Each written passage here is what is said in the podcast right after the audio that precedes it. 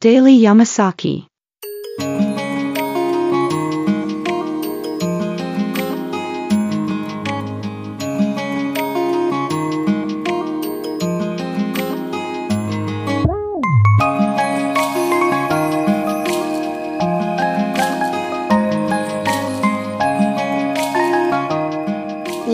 系ポッドキャストデイリー山崎では山崎さんことマッさんの日常感あふれるおじさんエピソードをお話しするプログラム約10分間です。Here we go.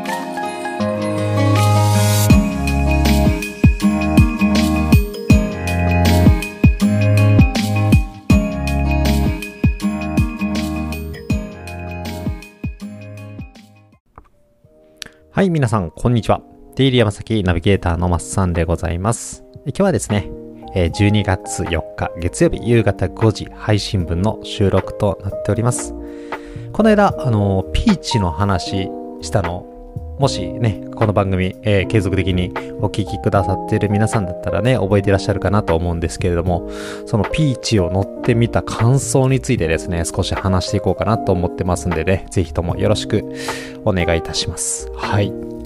えー LCC ですね。はい。格安航空機っていうところで、まあ、ピーチっていうね、えっ、と、アナの子会社になるそうなんですけれども、はい。えー今回、えー大阪から東京間をですね、なんと3980円で購入してね、移動してきたっていう話なんですよ。めちゃめちゃ安くないですか？参考までにね、前もお話ししましたが、えー大阪と東京間はだいたい、えー、14,700円ぐらいでね、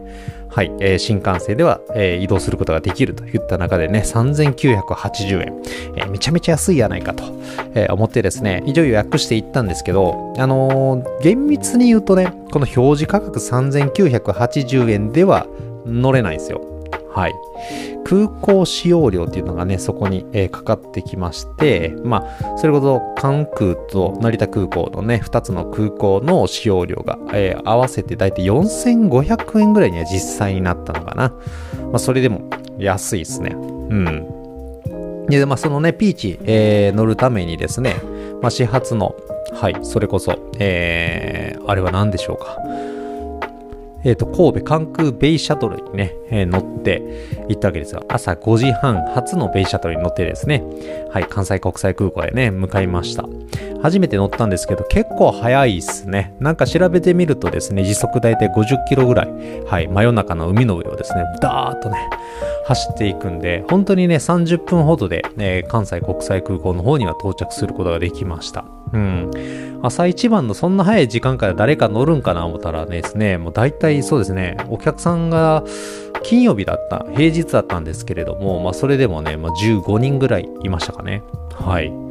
で、まあそっから、えー、桟橋まで着いて、降りてからですね、えこからね、また無料の、えーシャトルバスみたいに乗るんです。で、バスに乗って、まあ第1ターミナル、第2ターミナルっていうところに行くんですけど、今回はですね、まあそれこそ、えー LCC 利用っていうところもあってか、まあ関西国際空港の第2ターミナルに行ったわけなんですよね。第2ターミナル行くまでに、まあ船が30分、移動がまあ15分から20分ぐらいね、かかってます。はい。で、今まで第1ターミナルはね、何回か利用してきたので、あのーなんとなくね、イメージはつくんですけど、第2ターミナルってね、それこそ、後からできたんだと思うんですけど、初めて今回行ったんですよね。で、入ってみてびっくりですよ。もう本当にね、あのーコストコでしたよ。なんもないんですよ。ただ、広い空間があってね、しかもなんかこう、なんていうんですか、ガレッジセール感があるっていうか、本当に箱の中に、あの、要は搭乗口があるといったような形になってましてね。で、また乗り口もですね、えー搭乗口90番といったところにありまして、かなり端っこの方までね、歩いて5分ぐらい歩いんだちゃうかなっていうぐらい結構歩きました。はい。えーこんな空港があるのかと思ってね、なんかその第一ターミナルとの差っていうのもね、ちょっと垣間見えたようなね、感じがしますよね。まあ実際にはね、第一ターミナルが高いんでしょうね。そう。で、まあ到着してね、スッと乗れればいいものの、あの、やっぱりこう、ね、いくらこう飛行機乗ってる時間が短いとはいえ、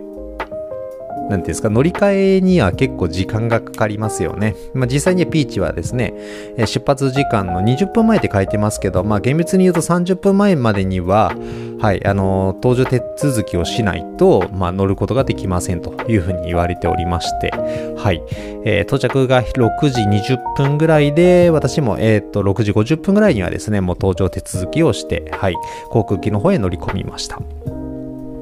はい。で、飛行機乗るのもね、まあ、飛行機はね、めちゃめちゃ、あの、しっかりさ、飛行機だったんです。で、フライトとかも全般通して、もう本当に JAL とか、えー、アナとかとね、変わらないぐらいの、はい、あの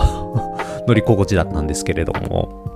あの、なんていうんですか、タラップっていうんですか 階段で、あの、登って飛行機乗らないといけない、なんかね、そう、あのー、初めてでしたね。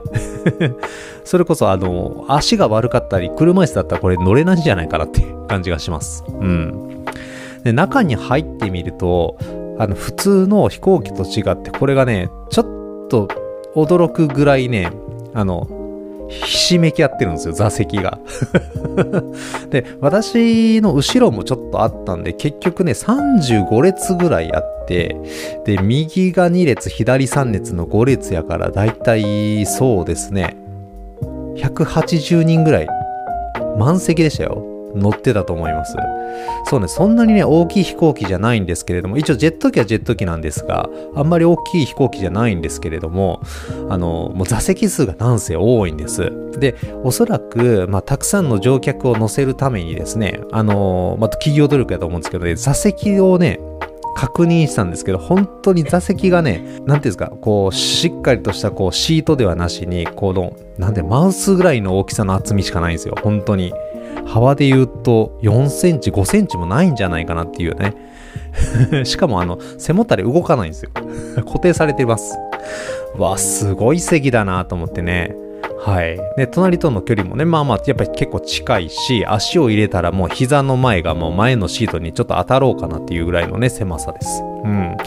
ですが、座ってみるとね、これよく考えられてるなっていうか、これも多分企業努力やと思うんですけど、座り心地めっちゃいいんですよ。そう。で、前にこう、前の席の、えー、背もたれの裏側に、要は後ろの席の、あの、テーブルが出るようなやつがあるんですけど、それをね、落としてもね、なんか特にね、振動とかでこうブレたりとかもないし、非常にそのテーブルもコンパクトなんですけど、使いやすくなってて、いや、これちょっと本当にすごいなと、ちょっと感動しました。はい。ね。まあ、目の前にこうモニターがあったりとかして、ね、それこそ、あのー、一般的な ANA とか JAL とかだとね、あの、そこで、まあ、映画やってたりだとか、ね、まあまあその、ね、航空会社のプログラムのビデオが見れたりとかあると思うんですが、あのー、それはピーチはですね、各自分たちの携帯を使うんですよ。自分たちの携帯、実際ね、あの飛行機乗ってる時は携帯使ったらダメなんですけども、まあ、いわゆるフライトモードにして、で、えー、離陸が終わったら、シートベルトのサイン消えますよね。で、その後、要は、機内の Wi-Fi につなげるんですよ。そう。電波はつなげたらダメなんですけど、機内の Wi-Fi につなげると、そのピーチ独特のオンラインコンテンツであったりだとか、それこそ、えっ、と、機内食であったり飲み物だったりとかってね、有料なんですけれどもね、頼むことができるんですよ。まあ飛行機の中でしか買えないグッズがあったりとかして、あ、これすごく画期的だなと思いつつね、そこはもう個人で用意するもんなんやって 思ってびっくりしました。はい。でめちゃめちゃね、距離が狭くて、私の隣にね、ご夫婦が 座られてたんですけれどもね、あの、おそらくね、あのー、まあ、割とお金に余裕がある方なんかはですね、まあ、もちろん飛行機、飛行機じゃ新幹線でパッと、えー、行ってしまうところがあるとは思うんですが、はい。えー、ね、隣の方もね、自分たちでおにぎりをね、準備してね、美味しいね、言いながら食べてるところを 横目で見ながら自分もね、乗ってました。そうなんですよね。で、まあ、機内食もね、頼むことができるっていう、そのあまりの狭さにね、私窓側やったんですけどね、3列目の一番こう、窓側の席だったんで、もうトイレがね、一番後ろにあるのは分かってたんですけど、もう確実にちょっとトイレ行かしてくださいって言いづらい雰囲気ですわ。もう、通路側じゃないと正直行けないなっていう思うので、もし乗られる方いらっしゃったら、おそらくですけど、ちゃんとね、用を足してから乗った方がいいんじゃないかなと思います。はい。で、機内食もですね、もうカップラーメンとかなんですよ。カップラーメン300円とかね。まあ、結構リーズナブルでびっくりするんですけど、その中にカレー飯あるんですけどね、このね、密着しているこの状態でカレー飯食う勇気は僕にはありませんね。もしね、今後何回か乗る機会があったらですね、はい。一度チャレンジはしてみたいなと思いますけれどもね、今回はちょっと勇気がありませんでした。はい。実際にはですね、関空から成田まで1時間15分ぐらいのフライトですね。はい。どっちかというと空港に着いてからの、えっ、と、滑走路の移動とか、なんかそっちの方が若干長いんじゃないかなって感じるぐらいでしたが、実際、そうですよ。あの、新幹線に乗ってもね、まあ2時間半って、えー短いんですが、あ本当にね、飛行機だとあっという間でしてね、あの、結構使ってよかったなっていう感想を持ちました。はい。まあ、前後のね、移動距離とか移動時間とか考えると、まあ、決して効率的ではないんですけれどもね、それこそ、まあまあまあ、空港使用料入れて4500円含めですね、まあ、移動費入れてもですね、まあ、実際にはね、1万5000円弱かかったところが8000円弱ぐらいでね、東京駅まで行けたっていうところはね、すごく、えー魅力的だなと思いましたんで、ぜひね、あのー早起き得意だよっていう方がいらっしゃったらですね、関空発成田便のね、ピーチに乗ってですね、一度東京に行かれることをお勧めしたいなと思って、今日はこれで、えー終わらせていただこうかなと思います。はい。えーこの番組でイリアム先の X のアカウントございます。えーもしごご意見ご感想、ございました、ハッシュタグでイリーヤマサキにてつぶやいていただけると嬉しいですし、もしよければリプライ、もしくはダイレクトメッセージもお待ちしております。えーお便りフォームもご準備しておりますので、えーある方はそちらからのご投稿もお待ちしております。各種プラットフォームでのフォロー、並びにレビューもお待ちしております。よろしくお願いいたします。はい。まあ実際、その前、2日間ぐらい仕事がめちゃめちゃ忙しかったんで、東京それで行ったらね、もう帰りもうくたばってましたよ、マジで。ですが、また東京でのね、あの話とかもね、していきたいなと思いますのでね、えー引き続きお聞きいただければ幸いでございます。それでは、えー次回のエピソードでまたお会いいたしましょう。皆さん、さようなら。